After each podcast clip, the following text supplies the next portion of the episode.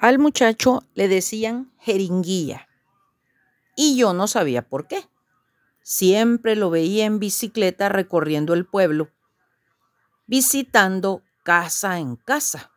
Un día me dijeron que precisamente por eso, por sus muchas visitas, lo llamaban jeringuilla.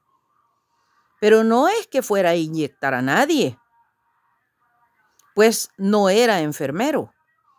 Lo que sucedía es que le gustaba mucho el chisme y la intriga y andaba de casa en casa inyectando odio y rencillas entre los vecinos. Por eso lo llamaban jeringuilla. Hay muchas jeringuillas en el mundo. Personas que se gozan en predisponer a las personas unas contra las otras. Nuestra misión es diferente. Nosotros estamos para hacer la paz, empezando por la paz fundamental, la paz de la humanidad con Dios. Paz que ya está hecha en la cruz. Nosotros solo tenemos que proclamarla. Ojo, seamos agentes de reconciliación. Bendiciones.